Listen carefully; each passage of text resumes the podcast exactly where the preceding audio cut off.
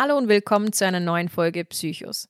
Ich bin Valeria, Psychologin und Psychotherapeutin in Ausbildung unter Supervision und habe eine Praxis in Wien und online.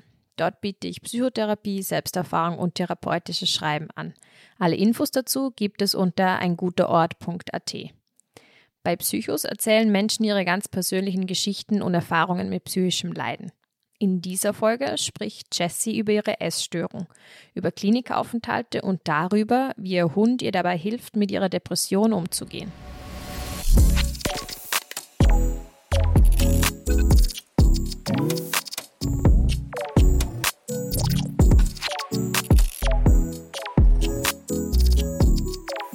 Hallo Jessie, ich freue mich sehr, dass du heute da bist. Hallo, ich freue mich auch. Wir legen gleich los. Und zwar hast du mehrere Diagnosen erhalten, aber ohne dass wir jetzt zu Beginn da konkret diese benennen. Welche Symptome zeigen sich bei dir? Welche Schwierigkeiten hast du im Alltag?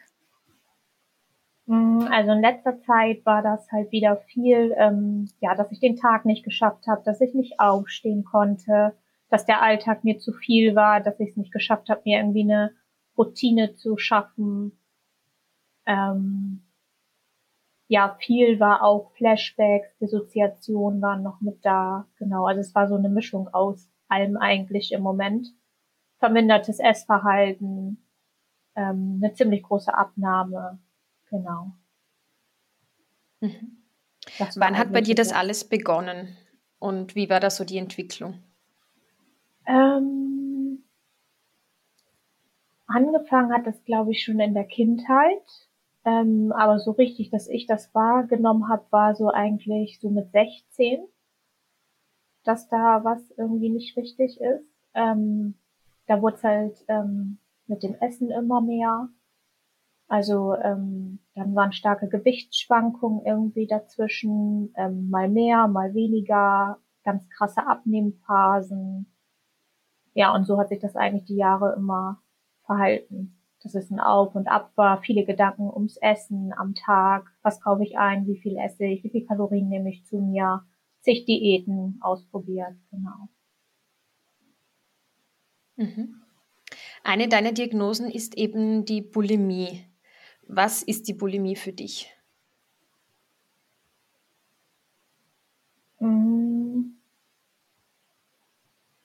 Ich würde sagen, es ist wie eine beste Freundin, die eigentlich immer da ist, wenn es einem irgendwie schlecht geht. Ähm, ja, die einfach auch die Kontrolle so ein bisschen übernimmt, die äh, alle Gefühle irgendwie aufhängt. Ähm, sei es dann irgendwie, wenn es mir schlecht geht und ich etwas nicht fühlen will, ähm, dass ich es praktisch auskotze oder halt irgendwelche Essanfälle habe. Und äh, ja, etwas, was mich eigentlich mein Leben lang so ein bisschen auch begleitet hat. Also ich würde fast sagen, wie eine beste Freundin. Mhm. Also du würdest sie eher so im ersten Moment positiv beschreiben. Ja, tatsächlich eher als ein positives Symptom, ja. Mhm. Und was sind die negativen Seiten an der Bulimie? Dass du dich halt einfach irgendwie komplett zurückziehst, dass du dich einfach 24-7 nur noch mit dem Essen beschäftigst oder auf der Toilette hängst. Ähm, ja, dass dadurch dein ganzes Alltagsleben irgendwie futsch geht, dass Treffen abgesagt werden, dass Verabredungen gemieden werden, Termine mit Essen irgendwie, also wo man irgendwie essen geht, dass das nicht stattfinden kann, weil man die ganze Zeit nur denkt, ja, wie viel Kalorien kann ich noch zu mir nehmen? Wo ist die nächste Toilette? Also das ist schon auch was sehr Beengendes einfach. Mhm. Also du hast so klassisch, dass du Phasen hast, wo du ähm, ganz viel isst, also Fressattacken hast und dich dann übergibst? Genau, ähm, zwischendurch habe ich auch Phasen, ähm, wo ich ähm, einfach wirklich nur diese Essattacken habe dann ist es mal zeitweise wieder mit Brechen, dann ist es mal zeitweise wieder gar nicht essen. Genau, das ist mhm. tatsächlich ganz individuell, so je nachdem, wie es mir auch gerade geht. Mhm. Welche Bedeutung hat Essen für dich dadurch? Hm, Essen war eigentlich oder ist eigentlich so der ständige Begleiter in meinem Leben. Also es hat eine ganz, ganz große Bedeutung, weil es alles irgendwie mindert, was, was gerade da ist. Ob es was Positives ist oder ob es was Negatives ist. Es ist halt immer da, es ist halt immer frei verfügbar. Es ist ähm, die Antwort auf alles im Prinzip, was gerade passiert. Also das ist irgendwie, mhm. ja, das, was so mein Lebensinhalt irgendwie auch gerade ist. Also es wird alles irgendwie so mit Essen gedeckelt. Mhm. Und wie kann man sich das vorstellen? Hm, Wenn es dir nicht gut geht, was dann, was passiert dann im Zusammenhang mit dem Essen?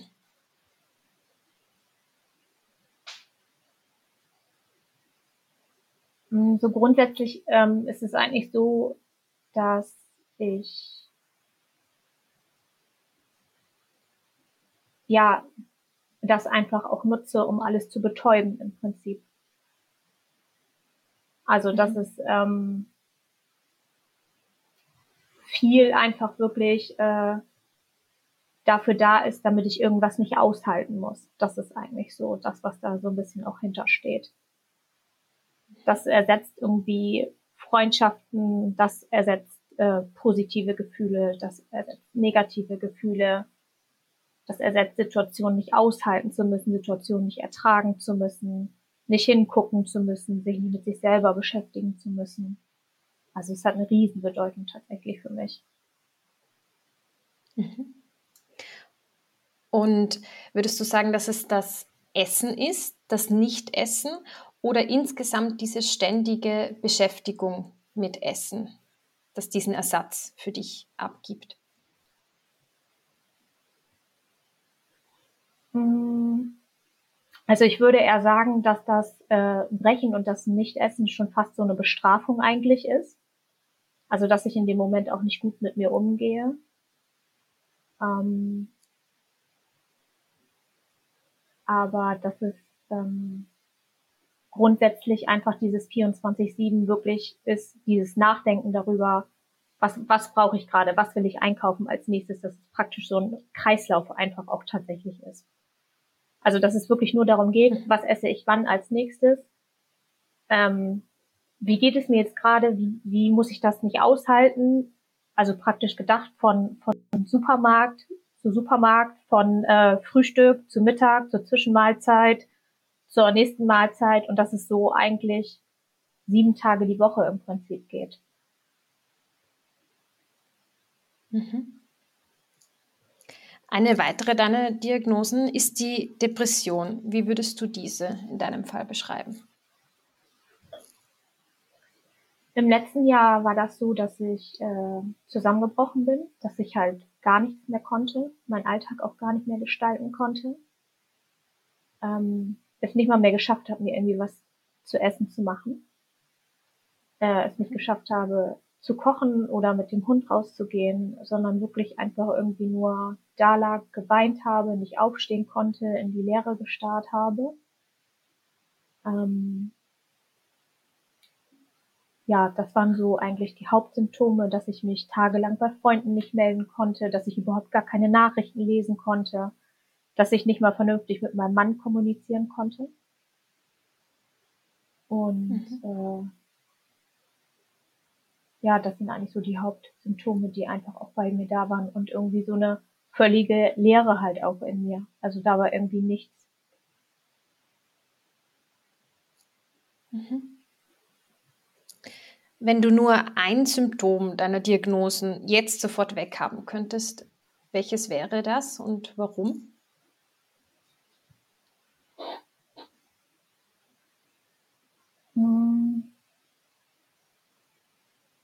Glaube, das wäre so ein bisschen dieses Gefühl von Verlorensein, was auch so von der Depression kommt und diese innere Leere. So, das wären so die beiden Sachen, weil ich mir dadurch wünschen würde, dass ähm, mein Inneres einfach wieder mit Lebensfreude gefüllt wird, mit Lebenssinn. Das, das wäre so das, was dahinter steht.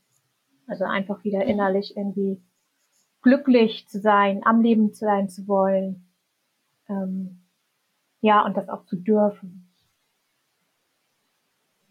Mhm.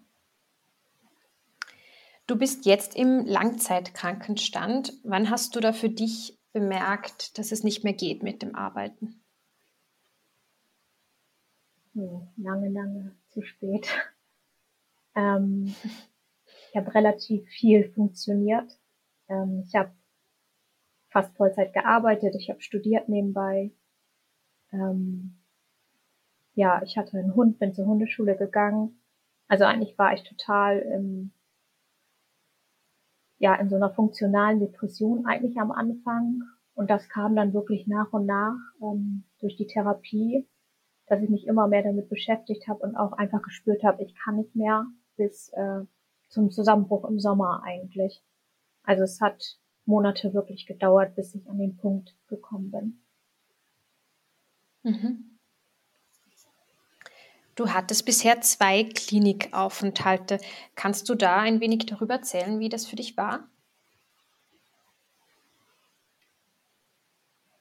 Ja, das war ähm, ja, also mein erster Klinikaufenthalt war äh, in der Klinik für Essstörung und ähm, das mhm. hat mir tatsächlich sehr, sehr gut getan, weil ich da das erste Mal in meinem Leben ähm, ja so einen Ausweg einfach auch aus der Essstörung kennengelernt habe. Also da ging es wirklich darum, ähm, vom Nichtessen und vom zu viel Essen in äh, ja erstmal wieder in eine Tagesroutine zu kommen, also sprich geregelte Mahlzeiten am Tag, keine verbotenen Lebensmittel, ähm, ja, das, also ne, gewisse Regeln einzuhalten, dass am Tisch zum Beispiel nicht über Essen gesprochen wird, dass keine Kalorien gezählt werden. Und im Anschluss ging es auch darum, das auszuhalten, also sprich das Essen drin zu behalten. Ähm, da wurde dann eine Essbetreuung angeboten im Anschluss von 60 Minuten, ähm, wo man auch einfach darüber gesprochen hat, wie es einem so geht danach, was einem für Gedanken durch den Kopf gehen, und das hat mir tatsächlich sehr, sehr viel gegeben. Und dieser Zusammenhalt einfach, dass man nicht alleine ist. Wir waren eine ganz, ganz tolle Gruppe ähm, mhm. mit verschiedenen Essstörungen, zwölf Frauen. Und äh, ja, das gibt unheimlich viel, wenn man merkt, dass diese Gedanken einfach auch in anderen Köpfen sind. Mhm. Du hast gerade darüber gesprochen, über das Aushalten, das Essen dann auch im Körper zu behalten. Was geht da in dir vor?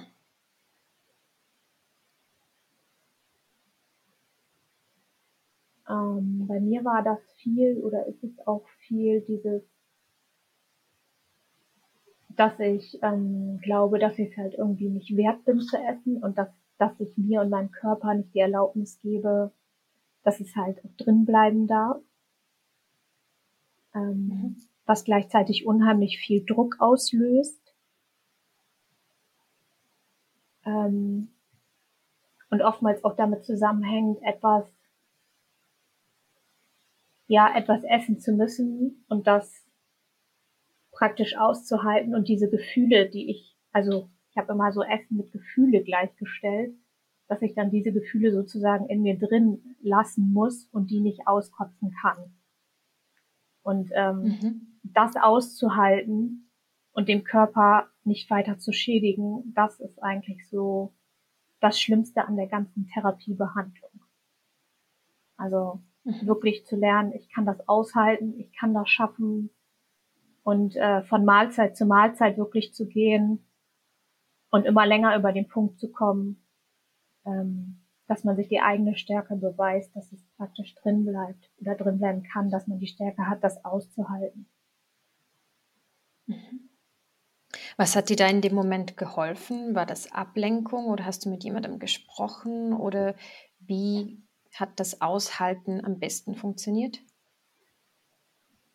Am besten tatsächlich ähm, ganz, am, ganz am Anfang in der Klinik durch diese Essensbetreuung, in der wir einfach auch gelernt haben, darüber zu sprechen, was gerade in uns vorgeht. Und ähm, dann war es halt in beiden Klinikaufenthalten so, dass wir unheimlich viele Skills an die Hand bekommen haben. So je nachdem, wie hoch die Anspannung einfach auch war, dass ich dementsprechend halt auch irgendwelche Hilfsmittel hatte, die mich irgendwie runtergeholt haben. Also Spazierengehen, Bewegung war verboten. aber ähm, vielleicht irgendwie eine Therapieknete in die Hand zu nehmen oder ähm, einen Igelball zu benutzen oder sich halt auch bewusst abzulenken und auf ein anderes Thema umzustellen. Also solche Sachen haben mir halt viel geholfen. Gespräche mit Mitpatienten. Genau, dass eben wirklich so ein Zeitfenster, so ein bestimmtes Zeitfenster vorgegeben war von ne, eine Stunde danach wird nicht auf die Toilette gegangen das sind eigentlich die Dinge, die mir so am meisten geholfen haben. Gefühle aufschreiben, Tagebuch schreiben. Das ist so das, was ich schätzen gelernt habe. Mhm. Und du wirst jetzt auch einen weiteren Klinikaufenthalt machen. Wann wird das sein und wie lange? Genau, der geht in ein paar Wochen los. Ich habe noch kein ganz genaues Aufnahmedatum. Ähm, ja, ich denke, also das äh, Ende ist offen, das, ich weiß nicht, vielleicht so drei Monate ungefähr, vielleicht vier, vielleicht auch nur acht Wochen, also je nachdem, wie es mir da auch geht. Und ähm, ja, da wird einfach gezielt wirklich nochmal die Depression behandelt, da wird stabilisiert, da wird ein bisschen Traumaarbeit geleistet, da wird sich die Essstörung nochmal angeguckt. Dass man einfach eine Grundstabilisierung einfach auch bekommt, um den Alltag besser meistern zu können. Mhm. Wie ist das denn, wenn du eben teilweise monatelang dann auch weg bist von zu Hause und von deinem Alltag? Wie ist das für dich? Sehr schwierig tatsächlich. Also ich kann mich immer nach einer gewissen Zeit drauf einlassen. Ähm, als ich vor drei Jahren da war, war es noch ein bisschen einfacher. Da hatten wir noch keinen Hund. Dieses Mal ist das mit ganz viel Organisation tatsächlich verbunden. Wo bleibt der Hund? Wie lange? Wir brauchen einen Hundesitter. Also das hat es mir tatsächlich noch mal eine Nummer schwieriger gemacht. Und ähm, mhm. ich bin ein Mensch, der relativ viel Heimweh hat. Also das fällt mir mhm. schon schwer. Aber ich weiß auch, dass es mir langfristig helfen wird. Und dass es mir einfach gut tun wird, mich einfach wirklich nur auf mich zu fokussieren. Und ähm, ja, einfach wieder nochmal das Gefühl dafür zu kriegen, dass ich wichtig bin, dass ich im Mittelpunkt stehe und dass mir dort einfach auch geholfen wird, um die Zeit danach zu Hause halt auch schaffen zu können. Mhm. Du bist bei einer Therapeutin aus Österreich auch, lebst aber in Deutschland. Wie kam es da dazu und kannst du vielleicht ein bisschen generell über die Therapeutinnensuche erzählen? Ja, tatsächlich hat sich das ähm, durch Zufall ergeben. Und zwar war ich äh, hier vor Ort ganz lange in Langzeittherapie und dann ist meine Therapeutin vor Ort krank geworden und ähm, ist auch lange ausgefallen. Und dann war es total schwierig vor Ort jemanden zu finden. Also eigentlich fast unmöglich. Ähm, es gab halt wirklich kaum Erstgespräche und äh, wenn dann hat ganz oft die Chemie einfach auch nicht gestimmt. Und ich habe aber gespürt, ich brauche jetzt tatsächlich jemanden und jetzt brauche ich jemanden zum Reden.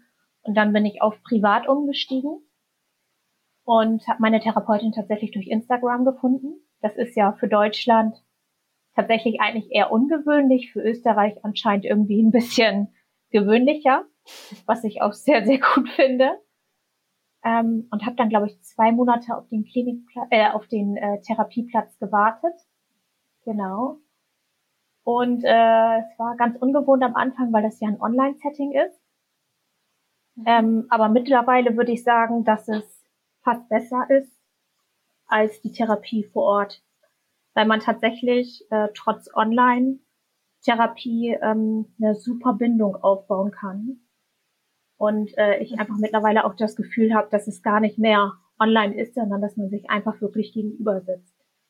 Nun habe ich auch eine Therapeutin, die da sehr aktiv ist, also auch bei Instagram und ja, die auch sehr aktiv in den Stunden ist, die viel aufzeichnet, die mich mitnimmt per Laptop. Also das macht vielleicht auch tatsächlich vieles aus. Mhm. Du hast jetzt schon recht viel Therapieerfahrung. Was hast du in den Therapien bisher für dich, über dich gelernt? Also ich glaube, der wichtigste Punkt war, dass es sich immer lohnt zu kämpfen und dass es ganz wichtig ist, sich Hilfe zu holen, wenn man eigentlich denkt, man kann nicht mehr. Also das war so, so ein bisschen auch der Punkt, der mir das Leben gerettet hat. Ähm, und was mir heutzutage auch noch enorm hilft, ist einfach, dass die Therapie eben wirklich eine Begleitung ist für eine gewisse Zeit im Leben, aber dass es darum geht, äh, ja, Hilfe zur Selbsthilfe zu leisten und dass ich eigentlich selber die Kraft habe, durch Lösungsansätze, durch Gespräche, durch Skills, ähm, durch all das irgendwie die Verantwortung selber für mich tragen zu können. Das ist so, das gibt äh, mir auch ganz viel Autonomie einfach wieder zurück. Und äh, ja, ist auch so für diese Abhängigkeit zur Therapeutin ist das, glaube ich, ganz gut, dass man ja sich einfach auf sich selber fokussiert und sich selber helfen kann. Du hast auch einen Ehemann, der dich schon seit 15 Jahren begleitet. Wie unterstützt er dich? Tatsächlich total gut. Also der kennt meine ganze Geschichte. Ähm, wir reden sehr, sehr viel miteinander. Wir haben ganz viele Therapiegespräche zusammen gemacht in der ersten Therapie, haben immer Therapiegespräche in den Kliniken zusammen gehabt das, was mir am meisten, glaube ich, hilft, ist, dass er genau wie die Therapeuten einfach fragen, was brauchst du denn gerade, anstatt wie kann ich dir helfen oder muss ich dich gerade irgendwie retten? Ähm, ja, und er ist auch jemand, der viel mit mir irgendwie rausgeht, der viel spazieren geht, der eben auch weiß, dadurch, dass wir schon so lange zusammen sind, wann er mich in den Arm nimmt oder nehmen muss, sage ich mal. Genau, also es sind eigentlich alles so Sachen, er gibt mir halt eine Familie. Mhm. Welche Schwierigkeiten gibt es für ihn?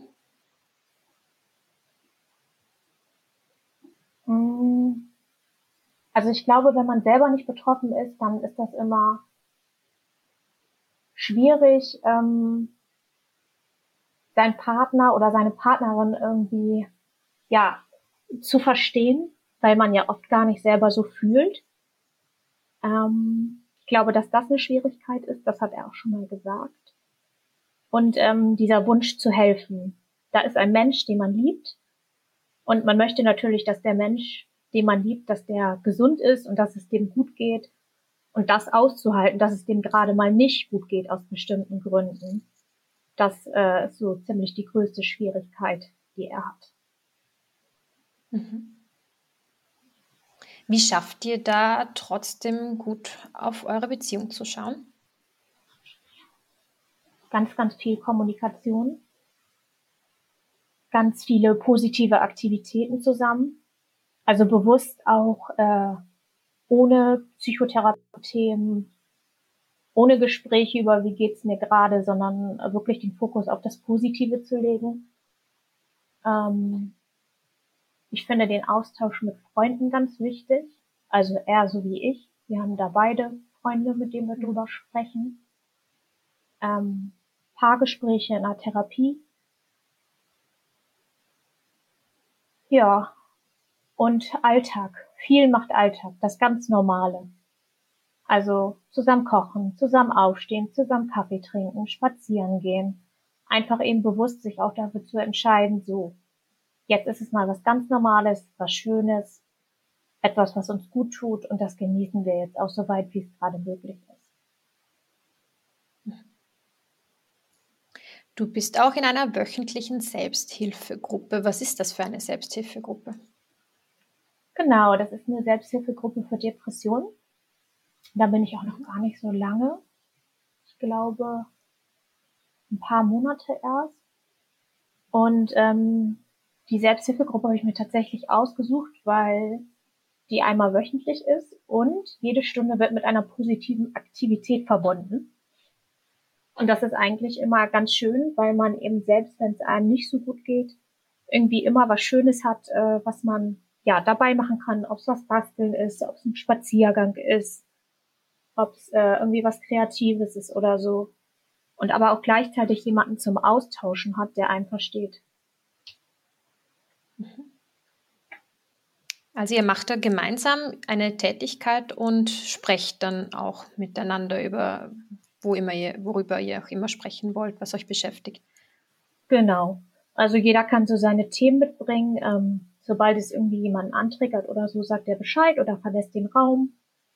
So je nach dem Gemütszustand auch gerade.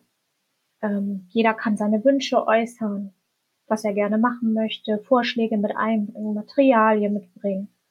Also das trägt sich so ein bisschen selber. Tatsächlich. Mhm. Dein Hund ist auch sehr wichtig für dich. Inwiefern hilft er dir? Ja, mein Hund ist auch so ein kleiner Lebensretter für mich. Ähm, den habe ich mir tatsächlich damals zugelegt, weil ich eigentlich gesagt habe, so, und jetzt möchte ich nicht wieder in eine Klinik, ich möchte einen geregelten Tagesablauf, etwas, wofür ich rausgehen muss, was mich braucht. Und ähm, es ist tatsächlich so, egal wie depressiv ich gerade bin oder wie sehr ich auch äh, ja gerade nicht aufstehen kann, ich muss. Also mein Hund kann nicht den ganzen Tag drinnen bleiben. Ich muss an die frische Luft, das tut mir wiederum gut. Er muss versorgt werden, er muss irgendwie was zu essen haben, er braucht was zu trinken, er braucht ein bisschen Liebe. Und das ist auch der Grund tatsächlich, warum ich mir diesen Hund geholt habe, um einfach auch so ein bisschen der Depression weit zu entfliehen. Mhm. Was siehst du als große Herausforderungen, wenn es um die Entstigmatisierung von psychischen Erkrankungen geht? Mm, ich glaube, die größte Herausforderung ist einfach, dass die Gesellschaft noch nicht so weit ist, um das alles anzuerkennen und um das zu verstehen. Also ich glaube, für ganz viele ist es befremdlich. Das ist auch immer ganz individuell noch davon abhängig, ähm, wo man gerade lebt es wird nicht drüber gesprochen, es wird viel totgeschwiegen. Ähm, deswegen bin ich tatsächlich jemand, der ganz, ganz viel drüber spricht. Und auch ja versucht über Instagram so ein bisschen Aufklärung zu leisten. Zwar in ganz, ganz kleinen Rahmen, aber trotzdem versuche ich das. Ähm, und ich glaube einfach, dass man dem tatsächlich mehr Raum geben muss. Mhm. Was würdest du dir da wünschen, was sich noch ändert? Der größte Wunsch wäre eigentlich, wenn ich sage, dass es mir nicht gut geht oder ich nicht aufstehen kann aufgrund von einer Depression, dass es genauso anerkannt ist, wie wenn ich mit einem gebrochenen Bein sage, dass ich nicht laufen kann. Das wäre, glaube ich, so der Wunsch, dass es äh, im Arbeitsleben genauso anerkannt wird, dass es nicht irgendwie gleichgestellt wird mit, oh, die hat heute keine Lust zu arbeiten oder dass es irgendwie so im Freundeskreis nicht heißt, boah, die sagt schon wieder ab. Also, dass das einfach etwas Normales vielleicht auch ist. Mhm. Hast du dieses Unverständnis so auch schon erlebt in deinem Umfeld? Ja, tatsächlich ja. Also ganz am Anfang ähm, war das ganz, ganz schwierig, weil ich selber auch noch nicht so drüber sprechen konnte, weil ich auch nicht wusste, was ich habe, wie ich selber damit umgehen soll, ähm, weil ich damit auch eigentlich nie irgendwie wirklich losgegangen bin. Ähm, da hatte ich aber tatsächlich ganz, ganz viel Unterstützung von meinem Mann und auch von meinen Schwiegereltern, die gesagt haben, hey und komm und das ist nichts Schlimmes und wir machen das jetzt zusammen. Und ähm, bin dann tatsächlich auch auf eine Therapeutin gestoßen, die mir das alles erklärt hat, wo ich mich dann auch sehr verstanden gefühlt habe aber diese Außenreaktion, die kenne ich tatsächlich schon. Also das ist irgendwie, mhm. oh, die hat Psyche, oh, die muss in die Psychiatrie. Also das ähm, war schon schwierig für mich am Anfang auch damit umzugehen und dazu zu stehen vor allem. Mhm. Dankeschön. Gibt es noch irgendetwas, das wir nicht angesprochen haben, das du noch gerne sagen möchtest? Ähm, dass jeder das Recht auf Hilfe hat, dass äh, jeder sich auf jeden Fall Hilfe holen sollte und dass sich keiner für eine psychische Erkrankung schämen muss. Danke. Wenn dir Psychos gefällt und du den Podcast unterstützen möchtest, dann freue ich mich sehr über eine positive Bewertung auf Spotify oder Apple Podcasts. Falls du selbst einmal deine Geschichte im Podcast erzählen möchtest, schreib mir gerne an psychos.einguterort.at. Falls es dir nicht gut geht oder du einfach jemanden zum Reden brauchst, die Telefonnummer der Telefonseelsorge ist für Österreich 142, für die Schweiz 143 und für Deutschland 0800 111 0111 oder 0800 111 0222. Die Nummern sind alle kostenfrei und es ist rund um die Uhr jemand da.